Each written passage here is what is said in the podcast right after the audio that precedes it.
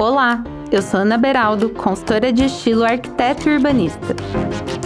Seja sozinha, acompanhada de amigos, influencers ou especialistas, vamos tecer uma trama de assuntos relacionados à moda, estilo, beleza, comportamento e empoderamento.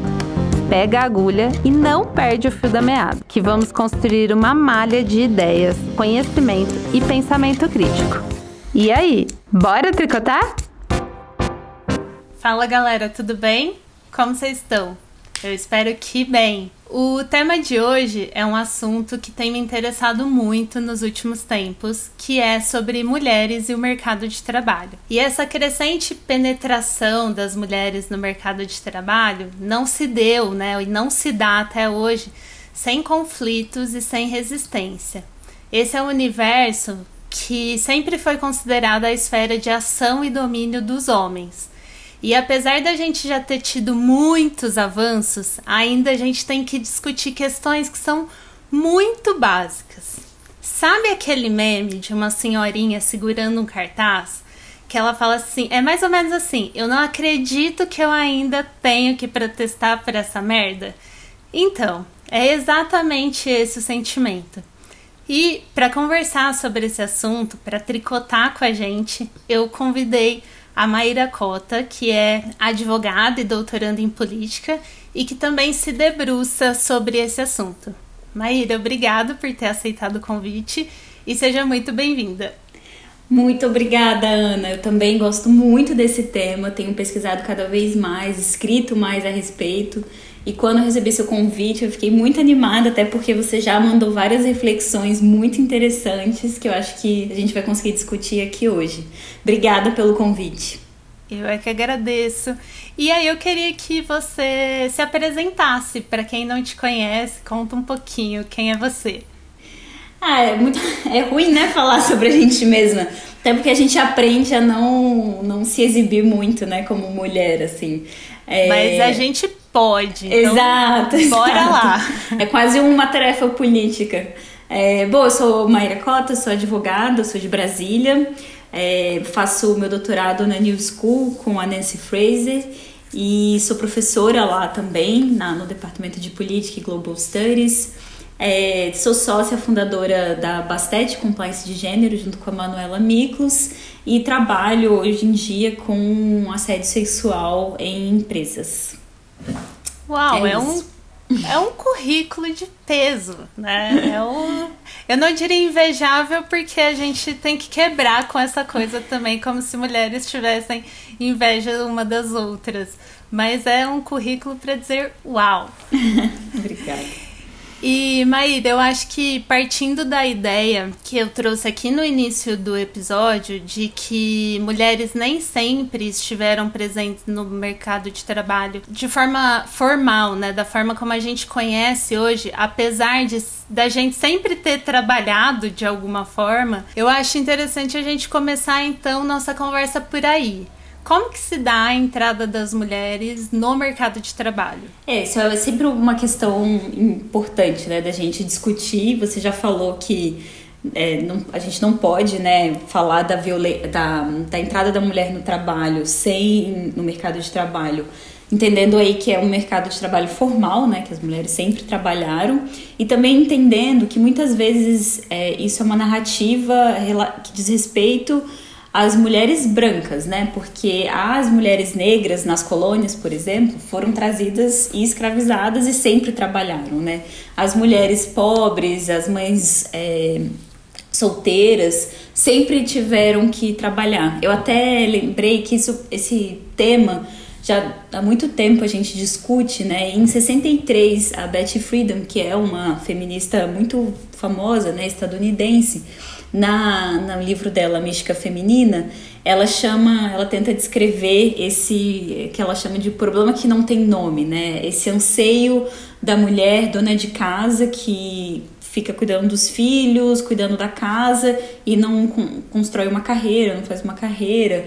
É, ela mesma diz no livro que ela queria libertar as mulheres de uma posição que ela chamava de subalterna, de dona do lar, mãe de família e deu essa universalização né, a, esse, a esse sentimento, como se fosse algo partilhado por todas as mulheres. E o livro foi muito criticado por diversos motivos, e uma das críticas que eu gosto mais a esse livro, e que é bastante contundente, bastante afiada, é da Bell Hooks. Ela diz que a Friedan simplesmente ignorou a existência das mulheres não brancas e das mulheres pobres, né? É, claro que com isso a Hooks não queria é, dizer que o sofrimento da mulher dona de casa, mãe de família, não era relevante, mas ela queria apontar para o fato de que esse tal problema que não tem nome não é uma condição universal de todas as mulheres. É, e de fato é, é, é bastante limitado essa, esse entendimento de, da, da entrada da mulher no mercado de trabalho. Né? É, quando, quando a Friedan está escrevendo o livro dela, em 63 nos Estados Unidos, mais de um terço das mulheres já faziam parte do que a gente chama formalmente de força de trabalho nos, força de trabalho nos Estados Unidos. Claro, ocupando sistematicamente posições, faixas salariais inferiores aos homens, né? Esse gap salarial entre homens e mulheres persiste e continua persistindo até hoje. É, eu até estava vendo uns números que hoje nos Estados Unidos, para cada um dólar que é recebido como salário por um homem branco, fazendo exatamente o mesmo trabalho, na mesma posição, uma mulher branca recebe 79 centavos e uma mulher negra recebe 62 centavos. É, então, é importante a gente ter isso em mente, né? Que, esse, que a gente chama da entrada da mulher no mercado de trabalho formal, especialmente aí concentrado no, do, no período entre guerras, né? Que o, é, os exércitos industriais de trabalhadores se transformam em exércitos armamentistas, né? Os homens precisam ir à guerra, as indústrias ficam desabastecidas e as mulheres brancas que ficavam em casa cuidando dos filhos, cuidando do lar, naquele modelo tradicional de família burguesa, precisam começar a trabalhar. E também tem um empobrecimento mais sistêmico né, da população. É, inclusive, e aí tem várias, várias questões que a gente pode discutir a partir disso, né? A, a Nancy Fraser, no, ela tem um texto famoso do, sobre é, feminismo, capitalismo e astúcia da história, que ela discute justamente esse momento de luta feminista para a mulher entra, ocupar o, o, o, mercado de trabalho como momento em que é, o trabalho é mais precarizado, porque antes a família tradicional burguesa que dependia de um salário passa a ter dois salários e os salários podem ser cortados à metade. Então, a entrada da mulher no mercado de trabalho, é, a entrada da mulher branca no mercado de trabalho a partir dos do entre guerra e mais intensamente a partir dos anos 60, ela se dá sempre sob essas condições muito mais precárias, né? E aí entendendo que um terço das mulheres nessa época já estavam trabalhando, as mulheres negras desde sempre que foram trazidas à força colônia, as colônias, né, para trabalhar nas condições é, de escravidão e as mulheres pobres, mães solteiras, que simplesmente precisavam trabalhar porque não, não tinham outra fonte de renda para sustentar as famílias. É interessante você falar isso sobre as donas de casa, né? Porque minha mãe é uma dessas pessoas e, e teve como profissão de vida cuidar da gente, cuidar da casa e tudo mais. E eu cresci com a minha mãe falando a, a seguinte frase: casa primeiro com o diploma, depois com o marido. Olha só que louco e o quanto isso me marcou profundamente. Isso para mim, eu sei lá. Sabe o primeiro menino que você dá um beijo na boca, que você não sabe nem o que, que tá acontecendo na sua vida? E ela, ó, casa primeiro com o diploma, depois com o marido. É interessante como a questão também do trabalho doméstico ou dos estudos marcou a geração da minha mãe e como isso refletiu também na nossa geração, né? Eu percebo que a gente conseguiu, pelo menos aqui no Brasil, né, no mundo também, mas assim, a gente conseguiu levantar algumas pautas muito grandes a partir, sei lá, da década de 70 para cá. E nos últimos anos a gente também tem visto é, um, uma grande, um grande discurso que está alcançando mais pessoas do que alcançavam em um outro momento. Acho que um outro momento alcançava muito mais, como você falou, uma elite branca, né, um grupo muito seleto de pessoas. E hoje a gente vê é, minimamente isso se difundindo um pouquinho mais ainda de uma forma branda, mas com discussões que estão surgindo. É, é engraçado você falar isso. A minha mãe também. É, a minha mãe é uma dessas histórias de né, ter nascido em família pobre é, e que por meio do estudo né, passou em concurso público tal e sempre conseguiu é, eu cresci com muita segurança financeira que ela não teve. E, e quando eu me formei na UNB, ela estava assim tão feliz, ela fez uma grande festa de formatura para mim e ela falava isso, ela falava: "Eu não tenho expectativa nenhuma de fazer um dia uma festa de casamento para você, isso é besteira, não tem que casar, mas a festa de formatura vai ser um festão". Olha que demais. Eu também tive festa é. de formatura porque também foi uma. Lógico, eu quis, mas meus pais fizeram muito questão, assim. Foi uma coisa muito importante para eles. Meu pai... E uma outra coisa que era, acho que é importante a gente conversar é que essa entrada da mulher, né, pelo menos como a gente está conversando da mulher branca, ela é feita um tanto quanto a forceps, né? De, é, é, é uma aconteceu nesse entreguerras, mas quando acabou a guerra, as mulheres teve um movimento gigantesco para a saída delas, né, para o retorno. A moda foi um grande impulsionador disso também, com o new look do Dior, de criar um novo romantismo, né, de tirar as mulheres da fábrica, recuperar algo que tivesse que era um momento anterior ao das guerras. E a gente vê dentro desse ambiente de trabalho o machismo estrutural, né? Como os homens dentro dessa sociedade patriarcal que a gente tem, é, quanto as mulheres ainda sofrem abusos nos seus ambientes de trabalho. Ainda hoje a gente passa por questões, como eu falei, não acredito que a gente ainda está discutindo sobre isso. E eu vejo as mulheres é, em alguns momentos até responsabilizando umas outras, mas até individualmente se autorresponsabilizando pelo abuso, mesmo sendo a vítima da questão, né? Ela é, justifica através da roupa, ai, será que era minha roupa estava muito curta, muito transparente, muito decotada? E como que a gente pode entender essa questão? É muito difícil, né? Muito complexo. É, eu acho que o assédio porque né, violência sexual é algo que estamos submetidas desde que a gente, sei lá, começa a desenvolver, começa a andar na rua e começa a, a atrair olhar, olhar masculino e a gente começa a entender que a gente mora, vive num mundo hostil, né? Às vezes muito novas, às vezes crianças ainda, a gente começa a ter essa noção de que a gente é sexualizada constantemente de uma forma ameaçadora, né? Acho que nenhuma mulher conseguiu passar por essa é, por, essa sociedade sem se sentir ameaçada em algum momento andando na rua por algum homem. Então, violência sexual, ela, normalmente, ela já tem esse caráter bastante é, cruel.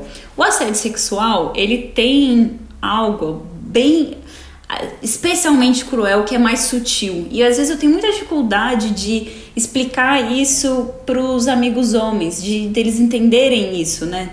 Que é, realmente você com muito privilégio você vai ficando mais insensível a certas questões. Mas o, o assédio, ele tem uma dimensão assim, especialmente cruel, que ele mexe muito com a nossa autoestima.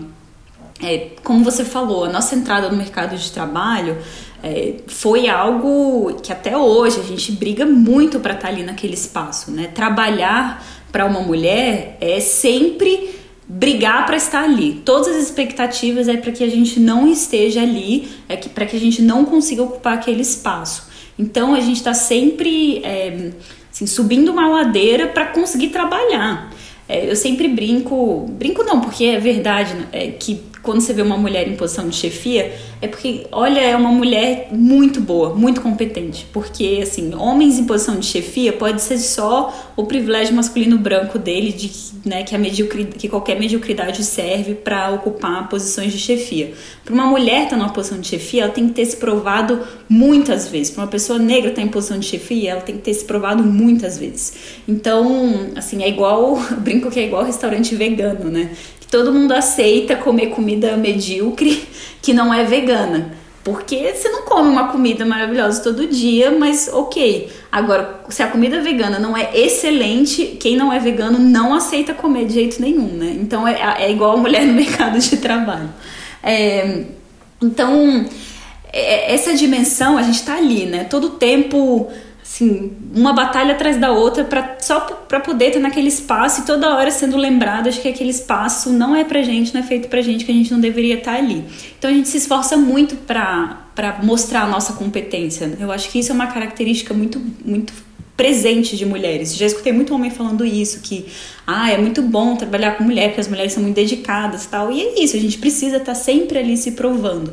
Uhum. E aí, você se esforça, você tá ali querendo mostrar sua competência e o seu chefe vem e dá em cima de você, vem e, e, sabe, te assedia.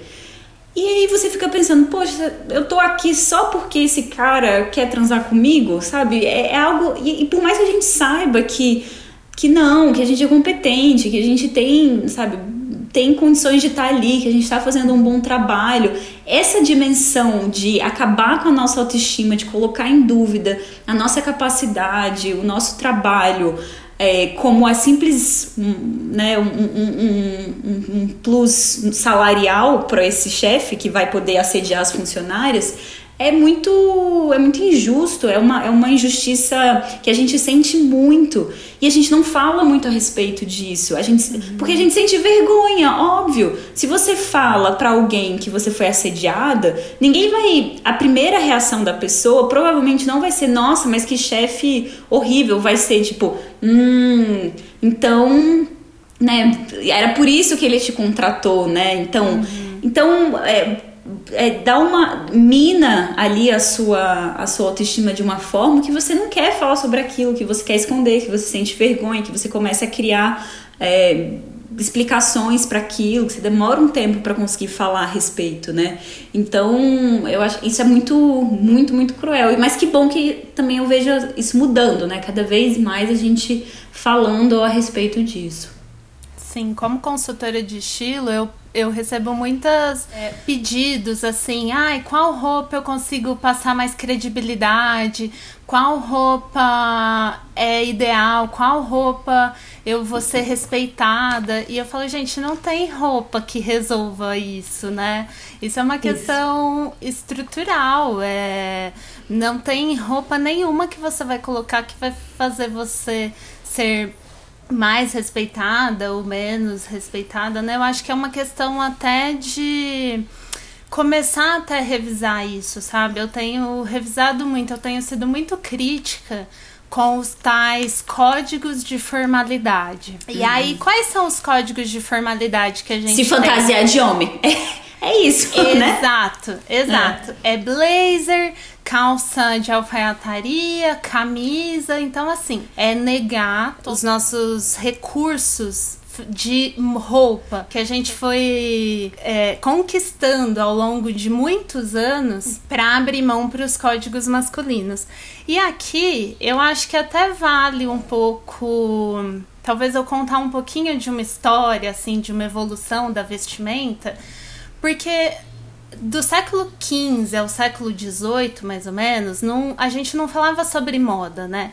Moda é um advento da Revolução Industrial, da modernidade e tudo mais. E antes, as roupas masculinas e femininas, e aqui a gente está falando de uma nobreza europeia também, elas eram muito parecidas onde a vestimenta ela era usada como uma distinção de classes nessa sociedade de leis santuárias, né? Onde não se mudava, onde existiam é, uma. Ah, não existia uma mobilidade. E aí, muitas coisas eram única e exclusivamente usadas por nobres. Então, seda, peliça, correntes de ouro, é. só nobres podiam usar e algumas coisas só homens. Então, a seda era só homens ricos podiam usar. A roupa desconfortável, ela representava um privilégio de classes, porque a nobreza ela não precisava se movimentar muito e a gente precisa lembrar que a nobreza repudiava naquela época a burguesia que era trabalhadora. Então você usar uma uma crinolina, um salto alto que os homens usavam. Exato, era um sinônimo de privilégio. E aí essa mudança vai surgir né, na virada do século XIX, com a Revolução Burguesa, Revolução Francesa e tudo mais. E aí as roupas para os homens, elas vão tendo uma distinção de forma, cor e tecido, uma e para as mulheres outras. Então, o homem vai abandonando cada vez mais os brocados, bordados, viludos, salto alto, broches e enfeites. Sua roupa vai ficando cada vez mais funcional, exatamente porque a burguesia é, queria isso, né? A burguesia falava sobre movimento, sobre dinamismo, sobre trabalho. Para os homens, teve esse desinteresse da vestimenta quando teve essa mudança profunda do curso da história que ela deixou de ter essa importância excessiva na competição social, na forma de se mostrar. E aí, essa passagem dessa sociedade estamental para uma sociedade de classe expressa, né, estabelecida através de uma igualdade entre os homens. E essa distinção vai ser muito mais pelo seu poder, pelo seu dinheiro, do que pela roupa. Isso para os homens. Para as mulheres, com as mulheres burguesas, elas vão cada vez ficando mais dentro de casa, porque com a Revolução Industrial, elas não tinham muito mais o que fazer, porque se precisava de um pão, era mais fácil comprar na padaria, era mais barato. E aí as mulheres foram cada vez ficando mais reclusas, e a elas sobrou essa arte do vestir. Isso tudo que eu tô falando a, é a professora Gilda de Melli Souza que fala no livro dela, O Espírito das Roupas. E aí as mulheres foram lançadas a arte da sedução, que era esse instrumento, a roupa servia como um instrumento de conciliação entre a sedução e as regras de etiqueta, porque a única coisa que sobrou à mulher burguesa era casar. E aí é, a gente vê nas roupas femininas, né, cada vez mais transparências, brocados, bordados, e aí tudo que os homens vão deixando de usar, as mulheres cada, cada vez mais vão usando. Quando a, a mulher burguesa, no caso, né, a mulher branca, tenta entrar no mercado de trabalho, impulsionada aí pelas duas guerras, ela teve que adaptar todo esse conhecimento que ela desenvolveu ao longo dos anos e que ela foi elaborando nas roupas, que a professora Gilda chama ainda de caligrafia do gesto, que é muito bonito da forma como ela coloca, a gente vai abrindo mão de tudo isso e copiando os hábitos desse grupo dominante, da sua maneira de vestir, do seu desgosto por tudo aquilo que é característico do sexo feminino, que era visto como um símbolo de inferioridade. Então, o brilho dos vestidos, a graça do movimento, né, o ondulado do corpo. Então, para a gente ser respeitada, a gente tem que abrir mão de tudo isso e se vestir de homem, como você falou, se fantasiar de homem, né? E isso é cobrado muito mais em cargos, quanto mais as mulheres vão subindo hierarquicamente nos cargos, mais isso é cobrado, né? É. Não, tem vários exemplos disso, né? A Margaret Thatcher teve que é, fazer treinamento para engrossar a voz, para ser levada a sério, né? Tudo que é sobre mostrar-se competente e, merecedora da posição que você ocupa tem a ver com parecer-se cada vez menos com uma mulher, cada vez mais com um homem, conforme essas construções sociais. Eu achei fascinante tudo isso que é, você falou, é algo que eu estudo muito, eu converso muito é, com a Thaís Farage sobre isso, né, nossa amiga em comum. É, justamente porque ela também lida né, muito no trabalho dela sobre né, com styling, com workshop. Ela tinha um workshop de roupas de mulher e trabalho que sempre chegavam perguntas desse tipo, justamente, ah, como é que eu me visto para parecer é, para ser levada mais a sério? Como é que eu me visto para não ser assediada? Como é que eu me visto para parecer mais nova? Como é que eu me visto para parecer mais velha? É, e nunca, não existe né, essa capa equalizadora dos papéis sociais de gênero. Não tem uma roupa que a gente use que vai ser, é, que vai nos, nos transformar é, em homens, né? E que faz com que a gente acesse os mesmos privilégios deles. E é muito interessante porque é, a, a, própria maneira da gente entender moda e roupa como um assunto menos importante tem tudo a ver com o gênero. É porque é algo associado mais às mulheres, né? Na, né, você citou a Revolução Francesa, 1789, a, a, os, os, os revolucionários mais radicalizados eram chamados de sans culotte, né? Que eles não tinham, era justamente referência a uma peça de roupa que eles não usavam, é, que era da nobreza só. Então a roupa ela marca muito isso, né? E essa diferenciação dos espaços públicos e privados que, é, que acontece nesse momento da, da modernidade né, a gente chama de modernidade mais ou menos esses três séculos que vai mais ou menos do, do século XV ao século XVIII é também a, e eu acho que é muito importante a gente falar, a transição do feudalismo para o capitalismo. Né? Nessa transição de, de regimes econômicos, os camponeses vão migrando para as cidades, o poder da aristocracia vai sendo tomado pela burguesia, e é nesse momento que essas noções de espaço público e espaço privado e o que cada um desses espaços vai ser responsável por fazer e quem vai ocupar cada um desses espaços também é transformado, é estabelecido e transformado bem é, fortemente. Né? No feudalismo, famílias é, ou grupos organizados ali por questões de afeto passavam um dia trabalhando juntos, um pedaço de terra, e de repente eles são inseridos numa nova rotina que traz muito demarcado mesmo espacialmente a diferença entre a casa e o trabalho. Entre e aí começa a diferenciação entre o trabalho doméstico, invisível, não remunerado, e o trabalho formal, remunerado e considerado trabalho. O trabalhador assalariado no capitalismo, ele se relaciona com a sua atividade de trabalho é, de uma forma diferente do, do trabalho bem diferente né, do, do, camponês no feudalismo. Nada do que ele produz fica para ele. Na maioria das vezes ele não vê o resultado final do trabalho. Ele depois de trabalhar uma semana vai lá e recebe um salário sempre o mesmo e aí com esse salário compra as coisas necessárias é, para a família. Mas essa progressiva separação, né, casa espaço privado e trabalho espaço público não é só uma separação física desses dois espaços, né? É também a separação funcional desses espaços, que cada um desses espaços vai ter que fazer. E é durante a, a modernidade que essas noções é, ganham essa distinção profunda e não é à toa, não é uma diferenciação neutra. A gente não está falando só de, de a casa é um espaço, o trabalho é outro e, enfim, cada um faz uma coisa. Cada um desses espaços cumpre uma função específica de uma maneira distinta.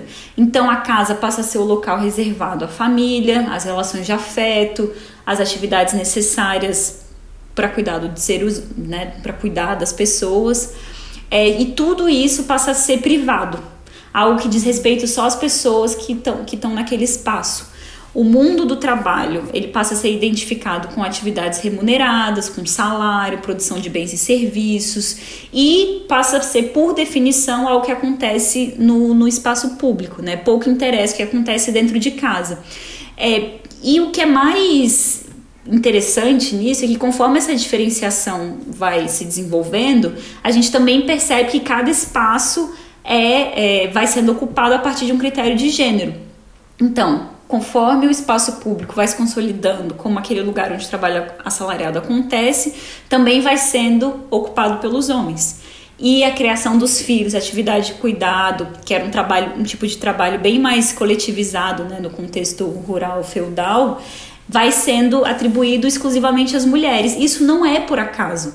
Isso é uma forma de explorar o trabalho que naquele momento é muito necessário ao capitalismo. Imagina hoje se a gente tivesse que remunerar todo o trabalho invisível que é feito pelas mulheres, né? Não teria sistema suficiente para isso. Então você Exato. invisibilizar aquilo, chamar de vocação materna, qualquer coisa assim, e deixar ali dentro de casa privado e cada um que se vire para dar conta daquilo foi fundamental nessa transição do feudalismo para o capitalismo e continua sendo muito fundamental até hoje, né? Porque é um trabalho feito de graça.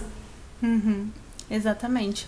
É até uma questão é, que a autora do livro Caliban e a Bruxa discute, né? Que a gente estava comentando aqui antes do episódio começar, que é um livro que eu tenho lido em doses homeopáticas, porque a vontade de atear fogo em tudo é gigantesca. Porque a gente, e, em muitos momentos, conforme a história vai caminhando e às vezes a gente vai se distanciando do nosso passado, e não só distanciando de forma temporal, mas de forma de compreensão mesmo. A gente vai normalizando essa nova realidade que a gente vive sem entender da onde isso veio, naturalizando relações e tendo isso como dado como se fosse natural, mas isso foi construído, né? Então ter sempre essa dimensão de que as coisas não são como são à toa é super importante. É isso que, que a gente consegue, de fato, de alguma forma refletir e, e questionar e, e, tomar uma atitude né, sobre aquilo. Isso, isso é muito fruto da ideologia liberal, né? O liberalismo, ele tem uma leitura de mundo como se a gente fosse né, sujeitos, indivíduos atomizados, sem contexto histórico, sem contexto social, todo mundo nasce igual, brota, né? O Hobbes tem essa figura de pessoas brotando como é, cogumelos, né? Como se a gente nascesse completamente descontextualizado.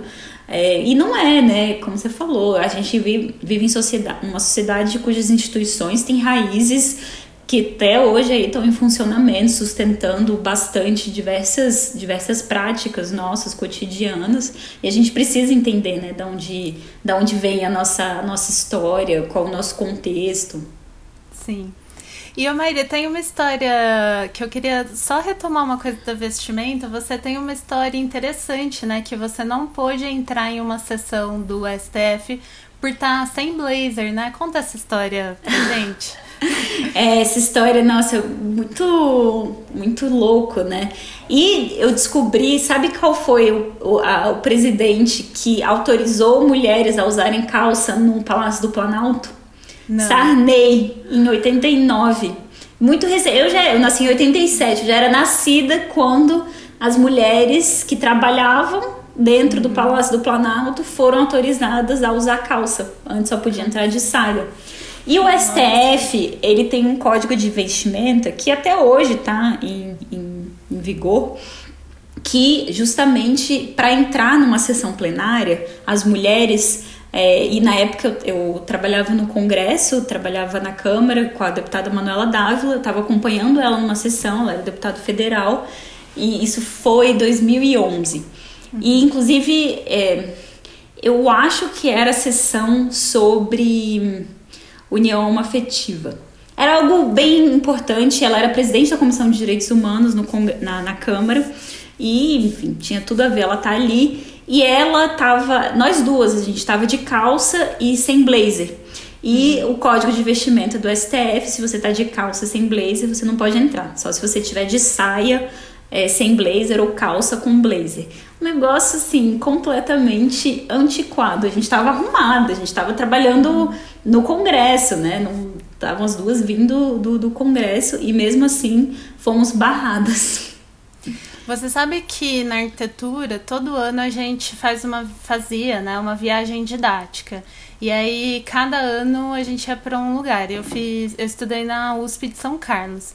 E aí, no terceiro ano de faculdade, que no caso também foi 2011, a gente foi a Brasília. E eu lembro que minha professora que acompanhou, meu professor que acompanhou a gente, ele falou: ó, as mulheres precisam le levar um vestido ou uma saia, alguma coisa, porque a gente vai entrar, né, na, no, no Senado, na Câmara, tudo, a gente vai assistir uma sessão e vocês não vão poder entrar se vocês não tiverem com uma saia comprida, um, um vestido comprido, os meninos de camisa tal. E assim, imagina, a gente em Brasília, um montão de estudantes, e aquele calor, a gente andava muito, muito, visitando todos os lugares. E aí teve simplesmente um dia que a gente teve que ir de saia e, e sapatilha, teve meninas que colocaram salto, porque senão a gente não ia poder entrar naquele lugar. É muito absurdo, Chocante. né, gente? Nossa. Chocante. Por isso que eu acho que é tão importante, é, e o meu papel hoje como consultora, eu questiono muito, muito, muito essas questões de códigos de formalidade. Por isso que eu acho tão importante. Eu lembro que na época que a Kamala, ou Kamala Harris, fez o discurso dela, é, eu escrevi sobre isso e eu te conheci bem nesse contexto, quando você também escreveu algo que eu falei, nossa, é, isso é muito incrível, eu não sabia. Que eu falei, olha, ela estar com uma blusa com um laço não é à toa. Eu acho que é um elemento do universo feminino muito forte que ela traz. Você ainda disse que era alguma coisa em oposição a um discurso que o Trump tinha feito. É, porque se chama Pussy Bowl, né, em inglês, e o, e o Trump, é, antes de, nas, umas semanas antes dele ser eleito, saiu uma, uma, uma fita dele é, gravada, assim, dele conversando com alguém falando: ah, o bom de ser famoso é que você consegue, que você pode agarrar as mulheres. Ele usa a expressão grab, grab them by the pussy, tipo, agarrar, agarrar as mulheres pela, né, pela vagina, assim. Sim. Uma forma bem. Uma coisa horrível, que ele fala isso, tá gravado, tem imagem dele falando isso. Ele nunca negou que ele falou isso, ele só falou: ah, isso aí é, é papo de vestiário, é dois homens, dois homens conversando, é assim um mesmo. Absurdo. Não, absurdo. E eu acho que teve muito a ver a Kamala usar esse possible, né, que é chamado como justamente é, quer ver? Vem agarrar agora então, né, sim, seu maldito. Sim. Seu bosta. E é, e é muito legal ver ela usando tênis durante as campanhas, ou mesmo você comentou, né, que trabalhou com a Manuela na, na durante a campanha, que ela usou camisetas com bordadas com desenhos que a filha dela fez. E é, é muito importante, eu acho, a gente começar é lógico que em todas as nossas esferas isso tem que ir entrando, mas quando a gente vê mulheres que têm tem uma posição, né, um cargo de liderança, uma posição de destaque, começando a questionar esses códigos, isso é muito legal, isso que me dá tesão de continuar fazendo o que eu tô fazendo, sabe? Porque aí eu entendo que eu não tô falando sobre adequação eu estou falando muito mais sobre a gente de fato conseguir comunicar através das nossas roupas é, de forma política. O que, que é isso, o que, que a gente quer trazer para o mundo, né? Exatamente. Nossa, eu acho fascinante esse tema. Eu acho muito, muito, muito importante. Acho que a gente consegue mudar muita coisa fazendo esse tipo de questionamento e, e cutucando mesmo por aí. Essa questão é que é isso. A gente vive num mundo, numa sociedade que finge que o espaço público é completamente independente, separado do espaço privado. Então você chega para trabalhar, quem passou a sua roupa, quem lavou sua roupa, quem fez sua comida, quem está cuidando dos seus filhos para você conseguir trabalhar, ninguém quer saber disso no mundo do trabalho. A gente não pode nem falar sobre isso no mundo do trabalho. Olha, eu já trabalhei no governo, já trabalhei. Hoje em dia eu consigo, eu tento ao máximo trabalhar só com mulheres, hum. mas já trabalhei com muitos homens e eu ficava chocada como tinha homens com quem eu trabalhava que tinha dois, três filhos. Eu nunca ouvi ele falando dos filhos. A Manuela falava muito isso no, na, na época da campanha, né? Ela, ela, todos os candidatos tinham filhos, inclusive alguns tinham filhos pequenos, da idade ou até mais novos que a Laura, que é a filha dela. E só ela parecia com a filha. Quem que estava cuidando dos filhos dos homens candidatos, né? Então, a gente trazer isso para o espaço público, mostrar que espaço público e espaço privado, gente, é a mesma, é tudo a mesma sociedade, um depende do outro. Não são independentes, estão ali mutuamente imbricados. Então, assim, a gente precisa reconhecer isso e isso é fundamental. Então, para mim, uma mulher, por exemplo, amamentando durante uma sessão plenária, durante uma reunião de board, é é quase revolucionário, é muito importante, porque é desse jeito que a gente fura essas barreiras, né? Começa a, criar, fazer, é, a tornar porosas essas barre essa parede, essas barreiras entre público e privado. Isso é fundamental. Sim. Tem um dado que 63% das mulheres precisam faltar do trabalho quando o filho fica doente porque apenas um em cada 14 crianças ficam com o pai quando uma situação dessa acontece. É, filho doente só tem mãe, né? Não tem pai. Pois é, a escola liga pra mãe. E, e, a mãe ainda fica culpada, né? Eu tenho uma. Desculpa, só contar uma história que minha mãe sempre conta. Que minha mãe, assim, sou filha única e minha mãe sempre trabalhou muito, né? Dessa mesma geração da sua, dessa de vamos estudar, tal, né? Essa que fez a transição. E, e ela se sentia muito culpada, ela era muito julgada por isso, né? Uhum. É, ela sempre trabalhou mais que meu pai. E, e, enfim, eu fui pra creche com quatro meses e a família toda ficava, nossa, tadinha de você, na creche, tão nova tal. Eu lembro de eu pequena, meus primos falando pra mim, ai, tadinha, Maíra fica na creche e tal. Então minha mãe sempre viveu muito com essa culpa. É até muito engraçado que hoje, assim, toda vez que ela tem grande orgulho de mim, que é mãe, né? Então ela fica, tá vendo, tá vendo? Eu acertei, eu criei bem tipo, a, a vindicação dela. Mas quando, quando eu tinha quatro anos, eu tive uma crise de sinusite muito forte. Assim, eu sempre tive sinusite minha vida toda, e com quatro anos foi a primeira crise, e eu comecei a reclamar para ela que eu tava com dor de cabeça. Uhum. E ela me levou no médico, o médico não me examinou. Pergunt... A primeira... E o que ele fez foi, ele perguntou para ela: Você trabalha fora de casa? Olha só, um médico, um médico, um pediatra, ela ali na. Né, você fica vulnerável diante de um médico, Sim, né? É uma posição, sua filha doente. E aí ele falou: Ah, você reclama, você reclama normalmente de dor de cabeça? E ela falou: Ah, eu, eu tenho muita enxaqueca, eu, eu de, realmente estou sempre com algum episódio de enxaqueca, eu reclamo. Ele, ah, então é isso. Porque, olha, as crianças, quando não estão sendo bem cuidadas pelas mães, elas começam a querer chamar a atenção da mãe pra, é, imitando a mãe. Porque a minha mulher, parou de trabalhar quando os nossos filhos nasceram e fica em casa. Um médico falou isso pra mim, sem me examinar. Eu tava com um grau, eu tava completamente inflamada, com os sinos completamente inflamados. Se ele tivesse encostado na minha testa, ele teria visto. Se ele tivesse feito Sim. uma radiografia, ele teria visto.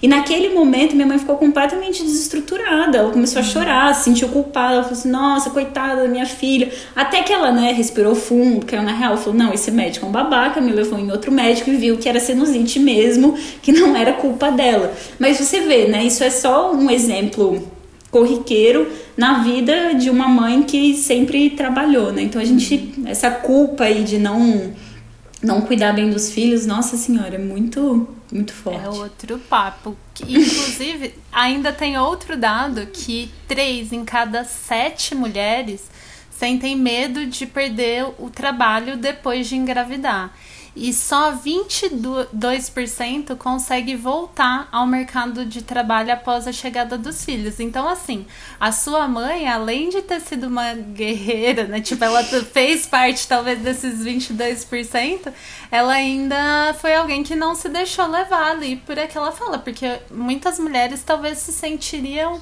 impactadas, né? E talvez repensariam ali o, o seu trabalho e tudo mais. E eu acho importante a gente até falar sobre isso, porque desses, bom, 22% consegue voltar, ou seja, quase 80% não voltam. E aí a gente estava falando até então de um mercado de trabalho formal, né, com carteira assinada, direitos trabalhistas garantidos, mas tem uma outra face dessa mesma moeda do trabalho, que é o tal do empreendedorismo. Adoro essa palavra de uma forma muito irônica aqui. Por quê? Eu, por exemplo, eu nunca entrei de forma formal no trabalho, assim, eu nunca tive carteira assinada, né? Eu eu saí da faculdade, fiz o mestrado, entrei no doutorado, desisti do doutorado, é, abri um brechó e depois decidi ser consultora de estilo. Então, durante esse tempo todo, houve uma escolha em, no tal empreender e houve muito apoio de pessoas próximas, então meus pais, meu companheiro e tudo mais. Mas tem muitas mulheres que são demitidas e que empreendem por necessidade, né? O que a gente chama de empreendedorismo compulsório. O que é, ainda, segundo uma pesquisa feita pela PNAD, eu tô cheia dos dados hoje, né? Adoro. Você pode perceber. é, continua do IBGE que tem um dado que diz que 8 milhões e meio de mulheres tinham deixado a força de trabalho no terceiro semestre de 2020, na comparação do, com o ano anterior. E a taxa de participação da mulher teve uma queda de 14% em relação a 2019. É, tem um outro dado também que o número de mulheres empreendedoras em, em 2019 foi 34,5%, né? E que Agora, em 2020, né, o ano passado, isso caiu e é, isso significou uma perda de 1 milhão e 300 mil mulheres que deixaram de empreender. Essa alteração veio por conta, com certeza, da pandemia, né? Então, apenas 54,6% das mulheres entre 25 e 49 anos é, com filho de até 3 anos estão trabalhando, então pega esse dado, quase 55%. Enquanto se a gente for analisar os homens, é 89,2%. Primeiro, acho que dá pra gente dividir esse tema em dois temas, porque ele é uma coisa bem grande. Primeiro, falar sobre a questão do empreendedorismo, desse empreendedorismo compulsório, e depois qual o impacto todo da pandemia, tanto no mercado de trabalho formal quanto nesse mercado informal, né, do empreendedorismo e das mulheres enquanto mães. Uhum. É, é, bom, eu. Nossa, tanta coisa para falar, né? O, o, empreendedorismo, até eu sou o contrário, né? Eu sempre fui funcionária pública, na academia, professora, e agora pela primeira vez montando a consultoria. É, até um dia numa reunião alguém falou assim: ah, muito importante nós mulheres empreendedoras nos fortalecermos. E eu até fiquei meio chocada, assim, porque eu nunca tinha pensado sobre mim mesma como uma mulher empreendedora, né? Então eu acho que a gente. É, a gente é, é um tema muito importante que a gente não, não pode nem cair numa numa é, assim, numa recusa fácil de tipo, ah, empreendedorismo é sempre ruim, a gente não pode trabalhar com essa categoria, nem é, né, numa vilificação assim muito simplista, nem também algo como tentam vender como empreendedorismo a resolução para todos os problemas na sociedade, né, como uma panaceia estrutural das questões. É, então, assim, empreendedorismo primeiro não pode significar precarização do trabalho. A gente não pode chamar de empreendedorismo o que é somente uma perda de direitos trabalhistas.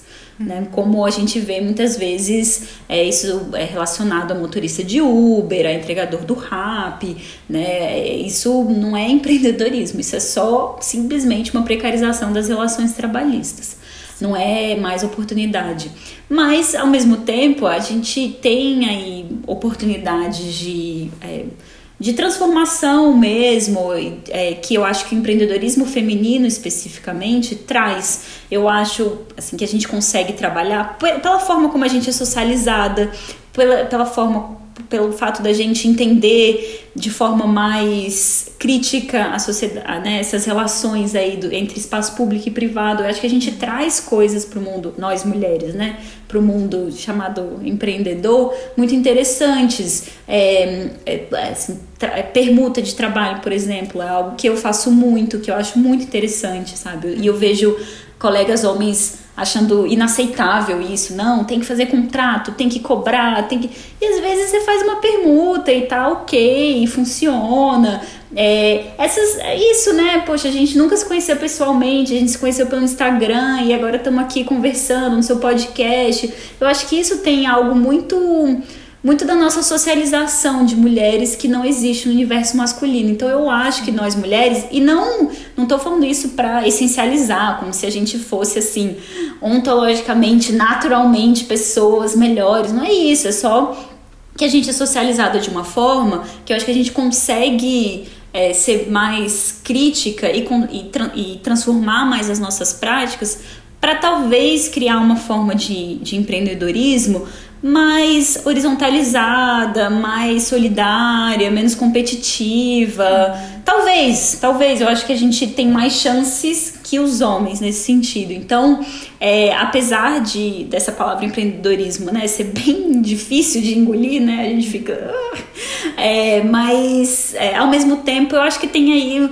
promessas muito interessantes. Assim, as mulheres empreendedoras que eu venho conhecendo são mulheres incríveis e eu gosto muito de, de conhecer, de entender esses modelos aí de, de negócios diferentes, né? Fora dessa competitividade, dessa lógica capitalista. E aí, as mães na pandemia. Bom, eu não sou mãe, eu me sinto até um pouco desconfortável de falar sobre isso, mas eu tenho muitas amigas mães, né? É aquela coisa assim, nós não vou. Não conheço mães. é, mas o que eu acho, assim, eu não sei, é, você tá com criança em casa durante a pandemia? Não, ah. não. Também tenho amigas que eu acompanho via Instagram, mas não Pois tenho. é, acho que a nossa, né, nossa tarefa é checar, ajudar, tentar ajudar, mesmo se colocar aí à disposição para tentar compartilhar um pouco, é, mas é muito difícil, né? Eu até falei com a Thaís hoje sobre isso, que ela postou é, sobre uma pesquisa do Think Olga, que assim, 60% das mães disseram que a pandemia é, causou muito causou destabilização emocional nelas, né? Sim. E aí ela falou, eu acho que os outros 40% não entenderam a pergunta. Eu brinquei, eu acho que os outros 40% estão sedadas, assim, estão estão tomando ansiolítico potente e não puderam responder. Ou continuou forçando a babar ou qualquer coisa assim, né? Porque também Pode não dá ser. pra negar que é tem verdade. mulheres é verdade, são, é verdade. Que, todo mundo que não cumpriu. foram afetadas. É verdade. Exato. Tá tudo bem, tá tudo normal. É, exatamente, bem lembrado. É, que a pandemia, ela foi o colapso espacial, né, do espaço público com o espaço privado. Por isso que deu tão, por isso que foi tão assim, é, tão ruim, muito mais do que simplesmente o isolamento. Né? Foi o um momento em que, é, e, e, não sei se você está tendo experiências semelhantes, mas assim, que eu tenho recebido de notícia de casais, amigos se separando, sabe? Que, que é nesse momento que é, o trabalho formal e o trabalho doméstico, espaço público e privado, foram obrigados a conviver no mesmo espaço, ao mesmo tempo, o tempo todo. Então, essa separação artificial né? Que os homens eram muito mais capazes de usufruir, né? Os, os homens conseguem muito mais, tipo, sair de casa para trabalhar, fechar a porta de casa e estar tá ali livre no mundo para ocupar é, sem nenhuma amarra ali do lar, né? Sem precisar pensar nos filhos, sem precisar pensar no, no, na vida doméstica. É, não pode mais fazer isso, né? Porque você está dentro de casa. Então, nesse, no momento que esses dois mundos colapsam no mesmo espaço, a gente vê aí as fricções surgindo de uma forma né, gravíssima, assim, que você não tem que estar tá ali o tempo todo é, exercendo as diferentes funções do trabalho formal e da vida doméstica. Você não consegue escapar disso e isso realmente é uma receita aí para muitas dificuldades. O trabalho invi invia nossa, gente, invisibilizado se torna visível, né? Fica na sua cara o tempo todo, exatamente. Tá ali o trabalho que era invisível, que você ficava no seu escritório ali na frente do computador e tinha alguém fazendo aquele trabalho, de repente tá ali chorando no seu ouvido, subindo Exato. na sua cadeira, entendeu? E você não consegue mais ignorar. Então, eu acho que, é, por um lado, e eu vejo muitos amigos homens, assim, para dar um pouquinho de crédito aos homens, eu vejo muitos amigos homens fazendo muito essa reflexão de tipo, uhum. nossa, real, cara, dá trabalho pra caramba criar filho, olha só, essa pandemia tá muito difícil. Uhum. E fazendo a autocrítica aí de tipo, caramba, realmente não. A gente não faz muita ideia, né? E, e é isso, né? Por, não faz ideia porque alguém o fato é, alguém faz esse trabalho, né? Nenhum, nenhuma criança sobrevive sem ser cuidada. E quando não tem, quando é só você ali, você e sua esposa, você realmente precisa fazer. É difícil mesmo. Eu, em relação. Queria só retomar a coisa do empreendedorismo, porque eu também. Apesar da, da, da frase, né, da palavra estar meio. É, com todos os estigmas possível, eu acho que a gente precisa pensar o empreendedorismo como é, algo de carreira e um trabalho simplesmente para pagar as suas continhas e viver, sabe? Porque eu acho que é um privilégio muito grande. Eu penso assim, você deve pensar assim também. Você estava falando da Thaís, a Thaís pensa muito assim, do empreendendo como uma carreira, criando um legado aí, né? O, o, o seu próprio nome ou a sua própria consultoria com a sua sócia e tudo mais. O, a grande questão é quando você empreende porque você não consegue entrar dentro do trabalho formal por conta da precarização que a gente tem. E aí, de fato, faz isso para conseguir minimamente se sustentar que é ainda, eu discuti isso no episódio passado, desse novo neoliberalismo, né, dessa ideia que o Dardot e o Laval falam muito do, do empreendedor de si, de você ser o grande responsável pelos seus problemas e pela solução dos seus problemas. E isso é uma coisa que quem vende o empreendedorismo como uma solução não discute, né? Pouco se fala dessa questão. Então, eu também não acho que a gente tem que olhar para o empreendedorismo, tipo, demonizando, assim, nem nada disso.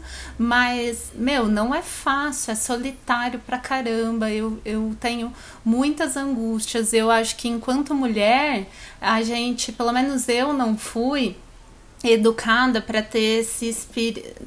Não que eu não fui educada, eu fui para ser aventureira, exploradora, tudo mais, mas tem uma questão social muito grande de ter medo de se arriscar, ter medo de. Eu tenho muitos medos, eu me julgo o tempo todo, eu nunca me acho suficiente, sabe? Então, essa face do empreendedorismo pouco se fala. E em questão do, dos companheiros, eu não tenho filhos e tudo mais, e aqui eu moro com o meu companheiro, e aí eu posso falar sobre a gente, né? Na nossa, no nosso primeiro momento, houve um, um, um embate onde ele dizia que ele não via importância em algumas coisas que eu via importância. E eu, e assim, a, gente. Tipo limpeza.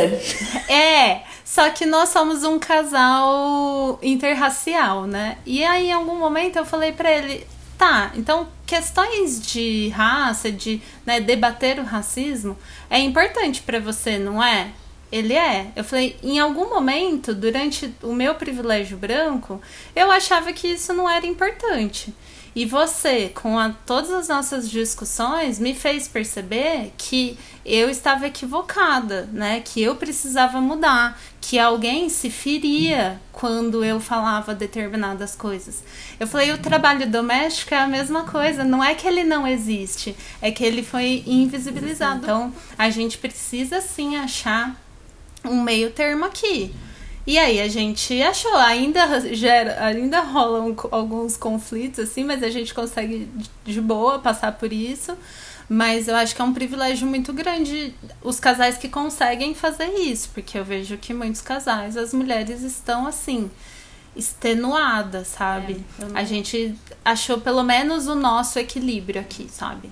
Ah, que bom. É, aqui em casa também, assim.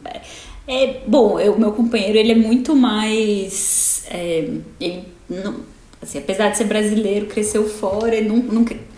E desde muito, né, desde que foi morar sozinho, não, não, não cresceu numa sociedade que você tem uma trabalhadora doméstica que vai na sua casa limpar. Então, essa parte de trabalho doméstico ele sempre fez bem, então limpeza, até lavar roupa, ele lava as roupas, aí eu chego, tá tudo dobradinho em cima da cama, sabe? Essa parte até é bem é bem tranquila. Mas também toda a organização da casa, assim, logística, então comida, o que, que vai fazer, o que, que vão ser as refeições, com, pagar conta, fazer seguro, chamar encanador, tal, tudo isso eu que cuido. E tem uma parte de trabalho emocional que é muito, que foi a parte que eu precisei negociar mais, assim, de mostrar como como que o trabalho emocional também é um trabalho, né? Que uhum. especialmente na pandemia tem dias que você não tem reserva de energia suficiente para acolher o outro, né? E, é, e, e, nós mulheres a gente é muito socializada para deixar as nossas as nossas próprias necessidades de lado e acolher o outro, né? Assim, a gente faz isso constantemente, né? Às vezes a gente só quer tipo ficar calada, ver um Netflix sozinha e mas tem alguém ali do nosso lado que precisa ser acolhido, que precisa de um, sei lá, uma um, um, um uma, to, uma torcidinha, um colo, né? Uma animada, fala, não, vai dar tudo certo, tá tudo bem, não, tá tranquilo, ou não, você é incrível, não liga para o que essa pessoa falou, vai dar tudo certo. A gente faz muito esse papel, né? Muito. E, e e nem sempre, assim, você tem condições de fazer isso, você tem que estar bem emocionalmente para fazer isso, né? Então, teve muitas essas conversas aqui de, é, de entender os limites do trabalho emocional, né? Que não pode ser uma expectativa de, de que a gente vai ser esse poço sem fim de apoio o tempo todo, que às vezes você vai precisar dar uma segurada de onda sozinho e daqui a pouco volta, entendeu? Sim. É, eu brinco com o Rodrigo que eu falo, olha, a gente casou, assim, a gente não casou formalmente, mas a gente brinca que a gente casou. Aí falou, olha, a gente, quando a gente resolveu morar juntos, a gente resolveu casar, morar junto. A gente não, não quis morar em cárcere privado. Exato. Isso, isso não tava no acordo. então a gente, e eu moro, a gente mora num apartamento que tem um tamanho bom pra gente, mas tem dois grandes cômodos, que é o quarto e a sala. Então, como criar espaços, né? Inclusive Nossa. eu tô gravando aqui no quarto, porque ele tem que usar a sala. Então é. tem todo um, uma questão você que... falou em cárcere privado, eu chamo de cativeiro. E eu falo, inclusive, tem várias espécies que não reproduzem em cativeiro por causa disso, gente. Não é, é cruel você botar um casal pra ficar olhando pra cara do outro o dia inteiro, o tempo todo. Não dá. Puta, é verdade, né? A coisa mais difícil é a reprodução zoológica. É, exatamente, mas agora a gente entende melhor, né? É isso. Não, não, não vai não rolar. Não vai rolar. E, Maíra, eu acho que pra gente ir finalizando, porque esse papo tem ainda pode se desdobrar em muitas coisas, mas pra gente finalizar isso daqui, é, como a gente pode combater, ou como a gente pode mudar todas essas questões ainda, porque parecem que talvez a equidade salarial ou a equidade das mulheres com os homens ainda parece algo muito distante, algo que parece que a pandemia agravou, né? O fato de muitas mulheres terem que ter deixado seus trabalhos para pensar na casa, nos filhos. Como que a gente pode pensar essa questão? Como você anda pensando essas questões? Ah, tamo, tô aí acho que uns 20 anos pensando essas questões, né? É, eu acho que é, é, se organizando. Então, se a gente. Quem, quem trabalha com outras mulheres, conversa com as outras mulheres, organiza grupo de discussão para se encontrar e falar sobre isso. Isso que aqui a gente está fazendo, de se encontrar, refletir sobre isso, produzir, escrever a respeito, produzir conteúdo, se encontrar. Eu acho que o que mais permite que essas estruturas se reproduzam é justamente o isolamento das mulheres, né? É, a violência doméstica, por exemplo, quando ela foi, entre aspas, né, descoberta nos anos, na década de 70, porque antes disso, né, de 73 a expressão violência doméstica, né? Antes disso não existia. E é óbvio que as mulheres estavam sendo vitimizadas dentro do lar, mas elas estavam sozinhas. E se começa a falar sobre violência doméstica porque as mulheres se encontram na universidade é, e nesses grupos de consciência feminina, começam a falar das próprias experiências, e aí uma fala de, da sua experiência dentro de casa, e a outra escuta e fala: Ah, nossa, eu tenho uma experiência semelhante, achei que fosse só eu. E aí cai a ficha de que não, na verdade é algo que muitas de nós compartilhamos. Assédio sexual no trabalho, eu vejo muito isso. Tem muitas mulheres que acham que são. Estão ali as únicas e estão caladas, não falando com ninguém, é, vítimas daquele chefe assediador, e quando vem é um monte de mulher que é assediada por aquele mesmo chefe. Então a gente não tá sozinha.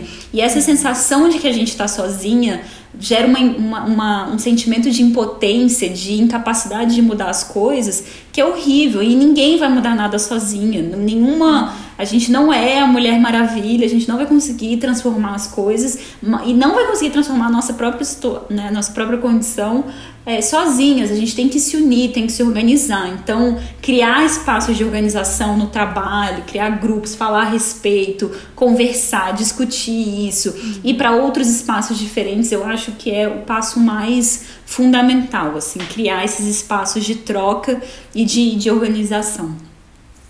Eu concordo demais com você. Eu comecei falando da frase da minha mãe, né, que ela falava para casar com o diploma, mas meu pai tinha uma frase muito boa também, que são duas, na verdade, que ele também repetiu ao longo da nossa criação. Que foi, primeiro, é, estudem, é, se formem, para vocês terem uma vida diferente da minha. E ele sempre falou: desenvolvam um pensamento crítico, desenvolvam a, a capacidade de criar opinião. E aí não importa se a sua opinião é, é discordante, né? Se ela é antagônica à minha, mas criem opinião. E aí isso a gente consegue criar opinião, né, de forma crítica, tendo conhecimento. Então eu acho que sim, o conhecimento, a troca, a conversa, ela é de fato transformadora e é de fato da a forma como a gente consegue mudar ou ter o, o sonho ou a possibilidade de mudança, sabe? Eu também acredito muito nisso e eu sou a fiel defensora da educação. Eu acho que só assim a gente consegue mudar alguma coisa. Eu queria agradecer muito a sua participação. Se você tiver mais alguma coisa para dizer, agora é o espaço. Eu queria que você deixasse aqui as suas redes sociais, contasse dos seus projetos. Agora é a hora. Obrigada, Ana. Adorei a nossa conversa mesmo. Espero que a gente continue conversando em outros espaços. Eu sou Maíra Cota no Twitter e no Instagram, é Maíra com Y, Cota com dois T's. É, quem quiser conhecer um pouco o trabalho da consultoria que eu tenho em compliance de gênero é bastetecompliance.com. No meu Instagram tá lá também. A gente também tem um Instagram que é Bastete Compliance de Gênero. É, e é isso, eu acho que a gente segue aí trabalhando, conversando, trocando e, enfim, estou muito, muito feliz mesmo, adorei a nossa conversa. Você tem um curso também, né? Ele tá acontecendo agora, vai acontecer, como é? Ah, sim, ele tá, ele tem um, eu tenho um curso junto com a Mila Burns e a Andrea Marreiro, duas professoras incríveis sobre trajetórias dos pensamentos feministas essa turma agora está fechada, já começou na semana passada, mas acho que em breve a gente vai fazer de novo. Não sei se em breve, mas vamos fazer de novo. E está sendo muito legal, assim, no momento de pandemia, né? Todo mundo em casa. É, a turma é uma turma, a gente fez, escolheu, né, fazer uma turma não muito grande, uma turma de 60 alunas. Bom, é, não é exclusivo para mulheres, mas é que só mulheres se inscreveram. É, mas é, é um, tem, foi começou semana passada, foi super legal, um espaço que tá bem, bem legal e eu acho que a gente vai repetir aí novamente. Eu tô me organizando financeiramente que eu quero fazer esse curso. Vocês podem me aguardar numa próxima turma. Oba! E uma outra coisa muito rápida antes da gente finalizar, disso que você falou que só mulheres se inscreveram, eu acho que uma coisa importante também para a gente mudar toda essa, essa situação é a gente envolver mais os homens na discussão, sabe? Porque às vezes a gente fica conversando entre a gente, a gente já entendeu tudo isso e os grandes impulsionadores de toda essa máquina, de toda essa roda, estão por fora, né? Então, acho que uma coisa também importante é começar a conversar com os nossos colegas de trabalho, com os nossos companheiros. É, eles começarem também. a ouvir, né? É importante, porque a gente está falando. Exato, exatamente. Bom, é, se vocês quiserem falar comigo também, se alguém chegou aqui e não me conhece lá no Instagram, eu sou underline Ana Beraldo. E se ficou com alguma dúvida, alguma crítica, quer dar alguma sugestão de pauta, é, pode mandar um e-mail também para contato boratricotar.com.br. Muito obrigada, um beijo, tchau!